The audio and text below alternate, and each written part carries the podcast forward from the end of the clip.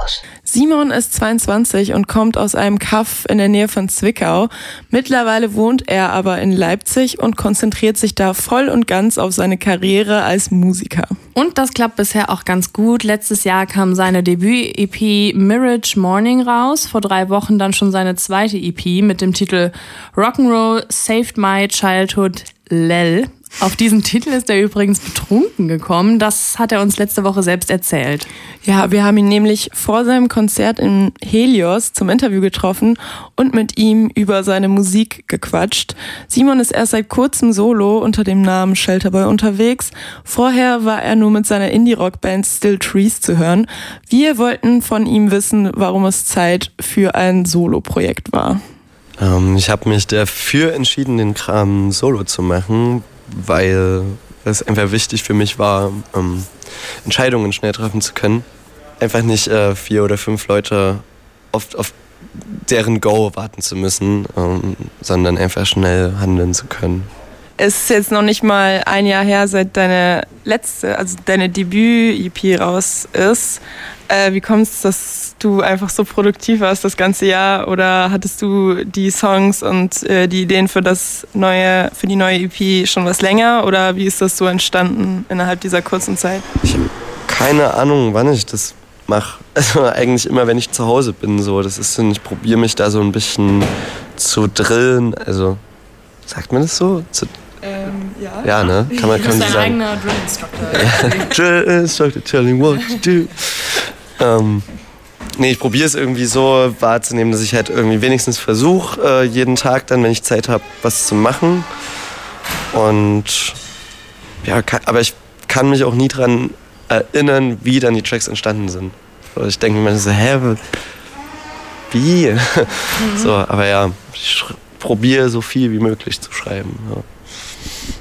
Ähm, wir haben so ein bisschen äh, ein Thema rausgelesen, was ziemlich oft vorkommt bei dir. Und zwar Meer bzw. Wasser. Also deine aktuelle Single heißt ja zum Beispiel auch Pale Ocean Child. Deine Videos spielen teilweise am Meer und äh, Das irgendwelche. wird ja auch so als Surfrock von manchen Magazinen so ein bisschen Ja. beschrieben. Hast du da irgendwie so eine besondere Affinität zum Meer oder ist es einfach so ein Stilmittel für dich? Ich liebe das Meer. Ich könnte drei Tage mich einfach nur an den Strand stellen und einfach nur ins Meer schauen. So. Ich finde das wahnsinnig beruhigend. Gleichzeitig ist auch mein, meine größte Todesangst, äh, dass ich mit dem Flugzeug über dem Meer abstürze. So.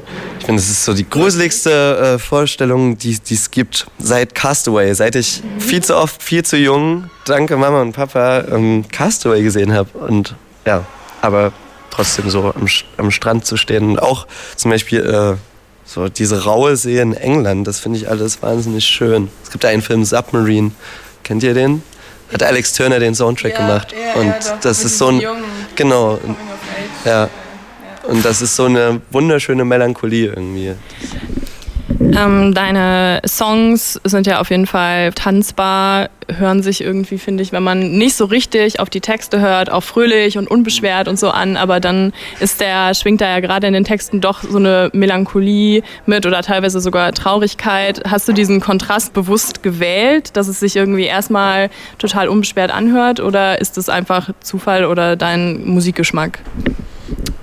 Das ist tatsächlich, ich krieg die Frage irgendwie echt immer gestellt. Ähm, Sorry. Nee, nee, voll, voll in Ordnung. Ähm, aber weil ich mir da nie Gedanken drüber gemacht habe tatsächlich. Das, also es ist auf jeden Fall Zufall. Ich fange halt an, irgendwas zu spielen auf der Gitarre, bis ich denke, das ist irgendwie cool.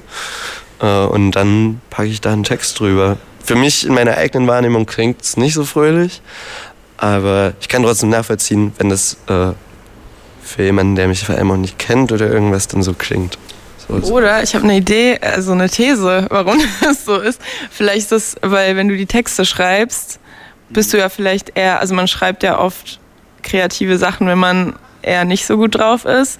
Und dann aber, wenn du dann im Studio bist und irgendwie rumjamst, dann bist du ja vielleicht besser drauf, als wenn du jetzt nur die Texte schreibst. Oder machst du das eher so gleichzeitig? ist immer unterschiedlich tatsächlich. Also ich, ich schreibe ganz viel getrennt und hau dann viel zusammen, aber manchmal kommt es auch zusammen. Aber wie gesagt, ich habe, glaube ich, eine andere Wahrnehmung von Traurigkeit. Vielleicht habe ich einfach einen Schuss nicht gehört. Ich finde zum Beispiel, ähm, dass jetzt Let 'em Go nicht fröhlich klingt in meinen Augen. Oder teils finde ich auch nicht fröhlich so. Also das kann ich selber nicht so unterstreichen. Ja, damit ihr wisst, wovon Simon da redet, hören wir uns den einfach mal an. Hier ist Let 'em Go von Shelterboy. Let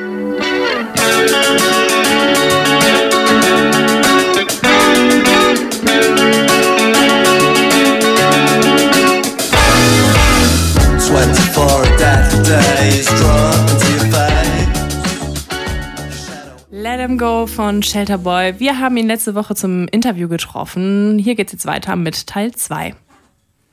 Apropos Let Him Go, also danach haben ja auch viele Menschen irgendwie angemerkt, dass sich das ein bisschen King Cruel mäßig oder du wirst ja auch oft so als deutscher Make Marco irgendwie betitelt. Nervt dich das oder äh, siehst du das eher als Kompliment und denkst dir so, yo, ähm, ihr werdet mich noch kennenlernen oder so? Oder? Weder noch. Also die Menschen werden immer vergleichen und es sind naheliegende Vergleiche. Das ist völlig okay. Ich, ich höre auch die Musik super gern so. Das wäre ja auch einfach Quatsch, das zu leugnen. Ich glaube trotzdem, dass ich einen eigenen Sound habe. Das weiß ich für mich und das reicht.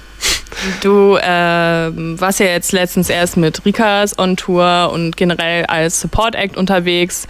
Ähm, und jetzt spielst du schon deine erste Headliner-Tour, obwohl du ja, ich glaube, letztes Jahr im Mai erst das erste Mal was unter Shelterboy quasi veröffentlicht hast oder deine EP zumindest ja, veröffentlicht hast. Das geht ja schon ziemlich schnell. Also es ist ja nicht so üblich, dass man dann irgendwie direkt seine eigene Headliner-Tour auch spielt mhm. in nicht ganz so kleinen Locations. Kannst du dir das irgendwie erklären, warum das jetzt so gut läuft gerade? Ähm, ich hatte zum einen super Glück, dass ich halt direkt mit der ersten Single zum Madbooking gekommen bin wovon ich auch nie geträumt hätte, so.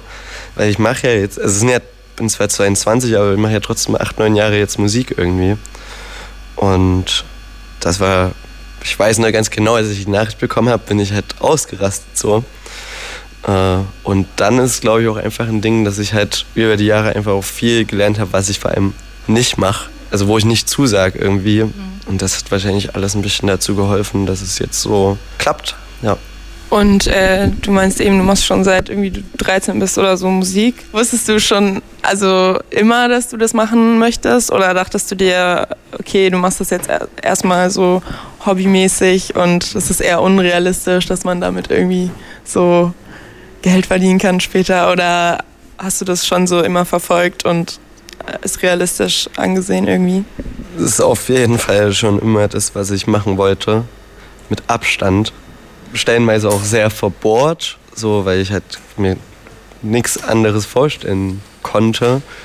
Und es ist einfach jetzt, ich bin trotzdem natürlich broke, so ich arbeite in einer Bar und es ist halt alles ein riesiger Hasse, aber es ist so schön zu sehen, dass halt was zurückkommt und die Leute zu den Konzerten kommen. Und das ist alles, was ich immer wollte. So, voll. Das war Shelterboy im Interview mit Verstärker. Wir hoffen natürlich, dass es in den kommenden Jahren noch einiges von ihm zu hören gibt. Bis dahin zeigen wir euch gerne mehr von seiner aktuellen EP Rock'n'Roll Saved My Childhood Lel.